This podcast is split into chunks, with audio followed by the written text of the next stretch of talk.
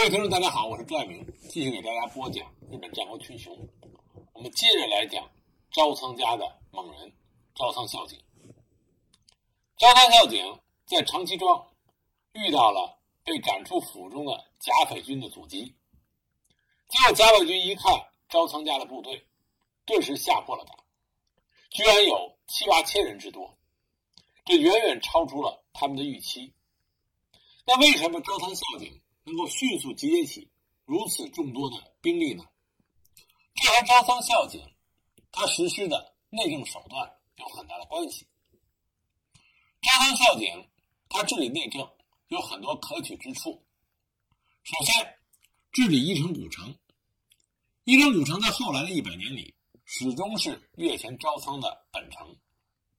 它三面环山，一面毗邻足羽川，是一个完全的。闭锁型的地形，往北沿着足羽川的水运，可以抵达邻国美浓的大野；向南越过入羽岭，能够俯视整个的越前府中，易守难攻。孝景修筑一城古城，在南北的山岸各设了城寨作为门户，又将城堡详细的分出招仓馆。也就是招仓家臣武将居住地、十五府、武士族亲的居住地、寺庙、职人厅以及商人厅，井井有条。一城古城的规划布局，成为后世日本城堡城下厅的效仿典范。幕府将军足利满有一个小儿子，叫做足利义嗣。足利义嗣去世之后，他的儿子足利四俊。就流落到越前，自称叫做安谷公方，托庇于招仓家。那安谷公方到越前来的时候，随身带了很多的歌人、僧侣和公卿，他们全被孝景迁到了一城古城下。之后呢，又有很多文化人为了躲避战乱，受到了安谷公方的邀请，也来到了一城古。伊城谷的文化就迅速的繁荣起来，成为北之京都。另外呢，孝景任命他的弟弟景东为总负责人，推行起了半击令。半击令是指守护大明，有权在战争的时候强行征收庄园收获的一半为军粮。招仓景东就带着全副武装的工作队，足迹走遍了整个越前国。以半击令招生来大批的军粮，把招仓军供养的强大起来。越前因为靠近京畿地区，本就是大庄园密布的地区，这正好就满足了招仓孝景的想法。通过半击令，孝景的实力迅速的壮大起来。这就是为什么在长崎庄之战的时候。他能拉起七八千的兵马，把甲斐军打得稀里哗啦。甲斐军大败，一部逃入加贺，一部逃入晋江，遭到了清扫的命运。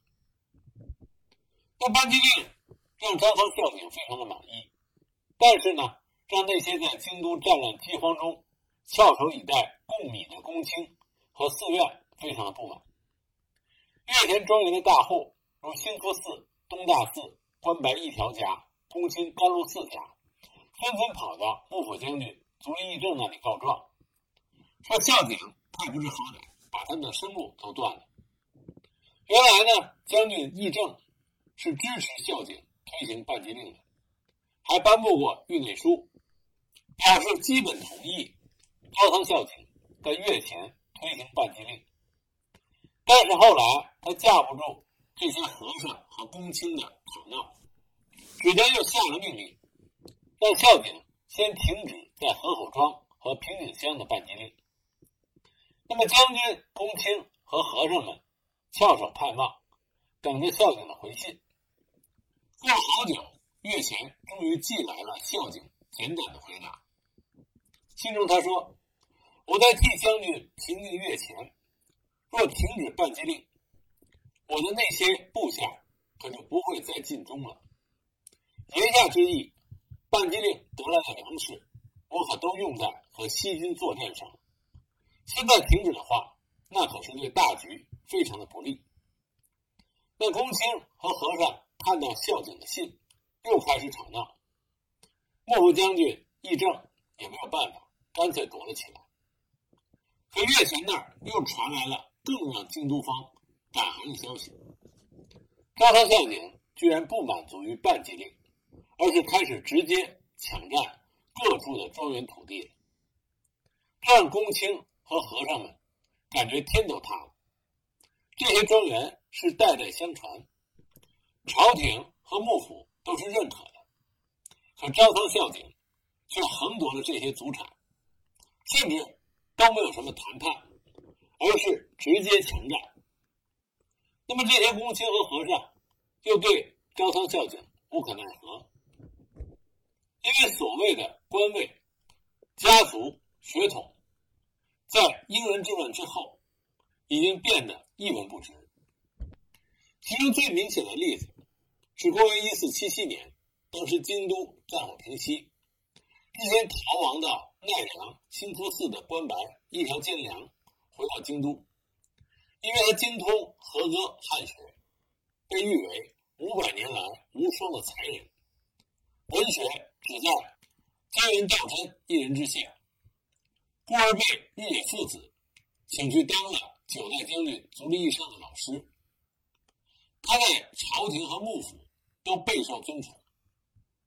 突然，一条金梁听说他家在月前的庄园足浴御厨被一个叫做招仓孝景的人给占了。但一条金梁不顾自己七十六岁的高龄，颠簸了一番，亲自屈尊到月前和孝景谈判。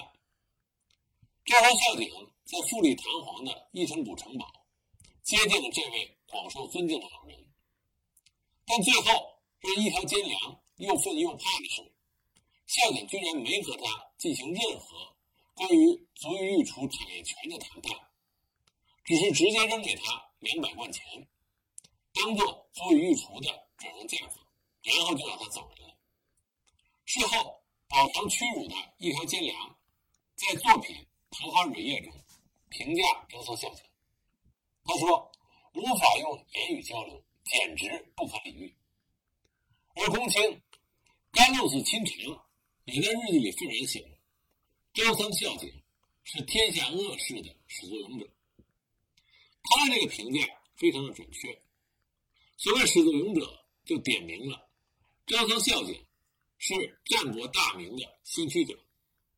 这些人和旧的守护大名不同的地方，就在于根本不屑朝廷舆论和幕府权威，他们是用权力来统一领国。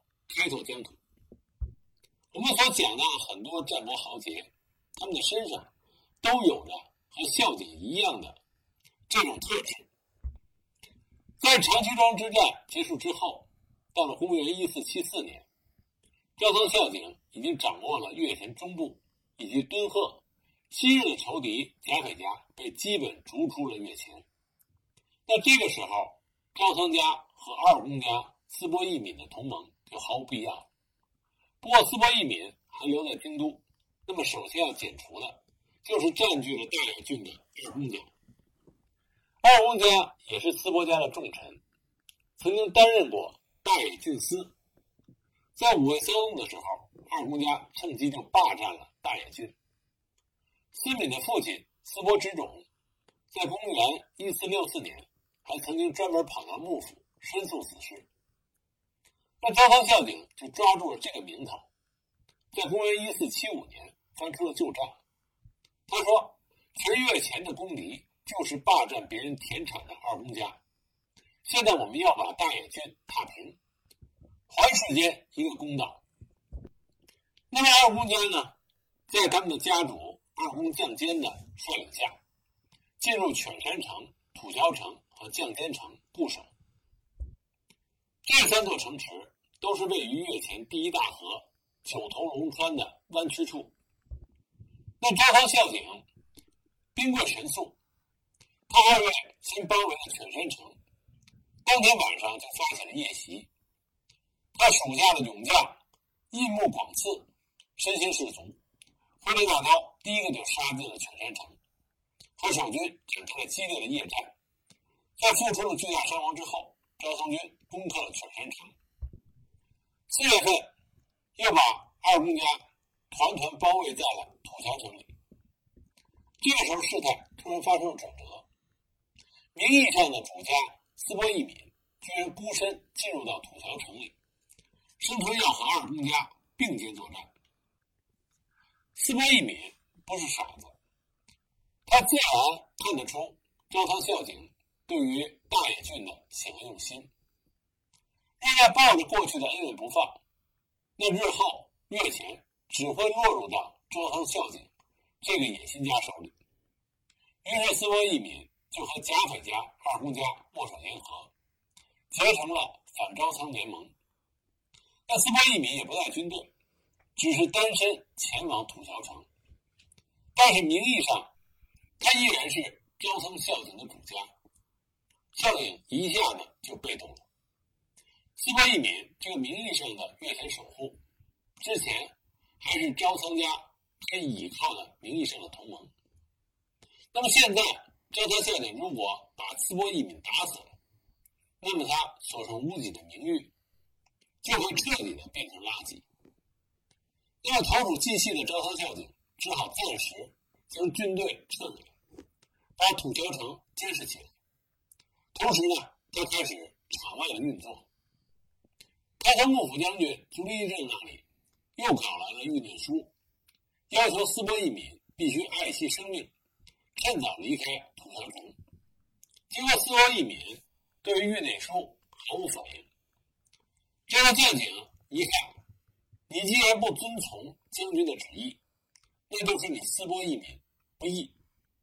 那我只好让你敬酒不吃吃罚酒。七月三日，周仓将警偷偷观察了土桥城，发现二公家因为三个月的停战，十分的懈怠。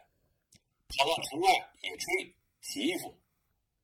招仓孝景当机立断，立刻派出骑兵袭击了城外的二公家，取得大胜，打死了二公将军的弟弟以及他的属下一百五十多人。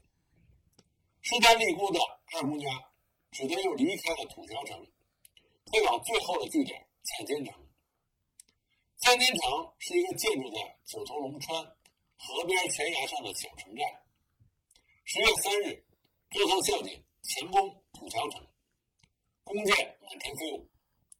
斯波义敏退缩了，把之前号称要和土桥城玉石俱焚的想法彻底的抛弃，孤身的溜走。土桥城陷落之后，对于绛间城的功能变得毫无悬念。二公家一部分人差点死了，一部分人流亡国外，二公将军本人。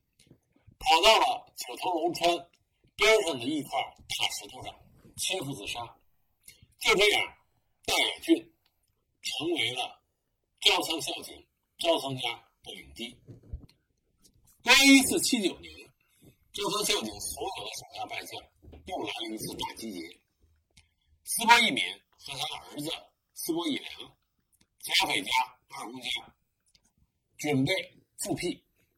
浩浩荡荡的杀回越前，在他们杀入越前之后，所有被招仓孝景霸占过庄园的公卿激动不已，纷纷的撰写诗文和歌，将其赠送给即将为他们报仇的反招仓联军，以报情色。可谁知道，反招仓联军与招仓家的越前之战一打就是三年，而且最后输的是彻头彻尾。刚开始，反招仓联军的确是来势汹汹，占据了优势。招仓孝景只能凭借着九头龙川的天堑，苦苦支撑。但是到了公元一四八零年，孝景出身僧侣的弟弟招仓广久，在大野郡的奋战，替孝景博取到了充裕的时间。随后，招仓孝景以归还庄园，保证。不再对其行使半禁令为条件，换取了越前大寺庙平泉寺、丰源寺的支持。那平原寺和丰源寺派出了大批狂热好战的僧兵前来助阵，将反招仓联军从大野逼回到了板井。公元一四八一年七月，雄心勃勃的招仓孝景率领军队出阵，准备再次上演逆转战局的好戏。没想到他就得了疾病，带着无尽的梦想在阵中去世，享年五十七岁，走完了他跌宕起伏的人生。那么反招仓联军认为孝景已死，招仓军自然是丧失斗志。那么持续三年的苦战，他们认为还是他们笑到了最后。可没想到，就在孝景死后的两个月，哀兵之士的招仓军。在九头龙川大战中，彻底击溃了反昭仓联军，加北家、斯波家全军覆没。为什么会这样？原因很简单，招仓孝景他个人虽然死了，但他却留下了一个坚强的招仓家族，还初步统一的越前国的资源，这是反招仓联军望尘莫及的。招仓孝景人虽然死了，但他却给招仓家。留下了宝贵的财富，这就是招仓孝景十七条，也有人叫招仓民警十七条。招仓民警、招仓孝景都是他的名字。这是战国最早出现的由大明独创的分国法，制定了招仓家在越前的支配法则。招仓孝景身后，招仓家的几代人都遵守这个法则，营造了越前一城谷的百年盛世。为大家简单的说一下这十七条：一，身为招仓家臣，需注重自身的气量和忠节；二，大将和奉行的职位不能世袭；三，要在各地遍布眼线，留意各地所发生的事情；四，与其购一柄名刀，不如购一百支枪，给一百名士兵装备，如此方能提高军队的作战能力；五，不得让京都的人到越前国表演圆月。这些费用倒不如让园乐高手上路去学习，一成后往后能够看到的就是那个人所学的圆乐了。此外，晚上不能在城内表演能乐。六，只有任务而出使一达白川家的使者，不得要求好马和鹰。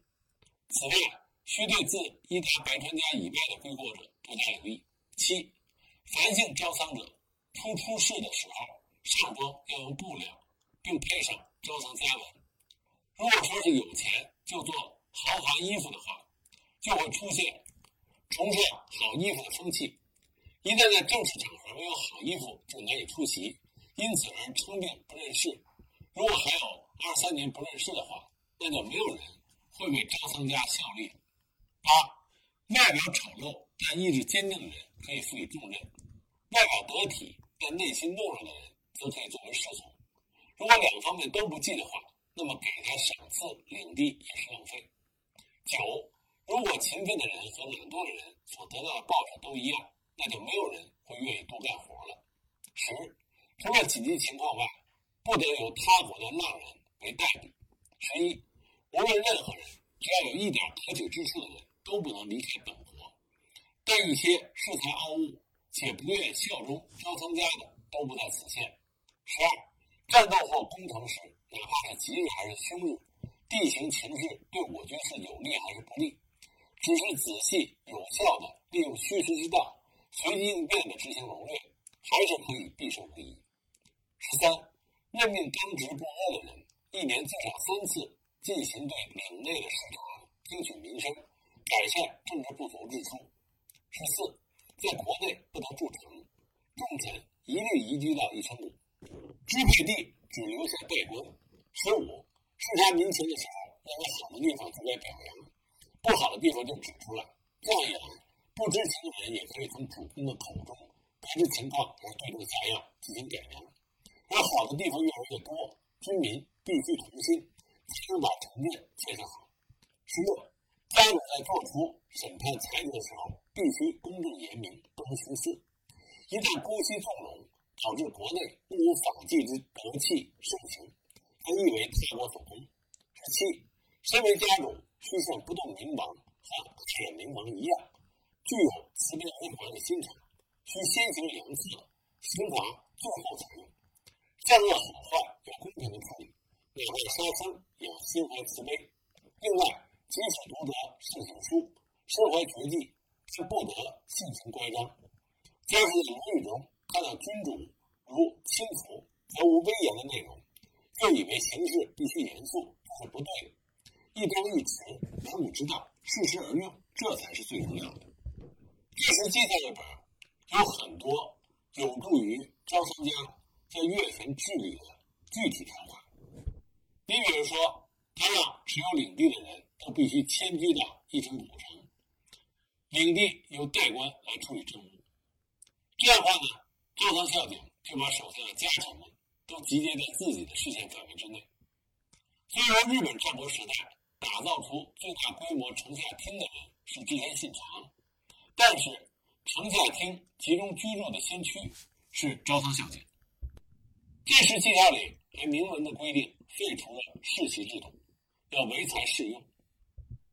这还提倡朴实简朴的生活作风，每年要派正直的人三次在领地内巡行，关心人民的生活水准。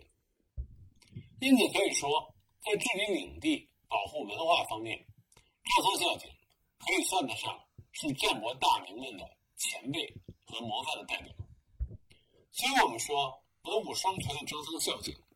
为招仓家的崛起和昌盛打下了坚实的基础。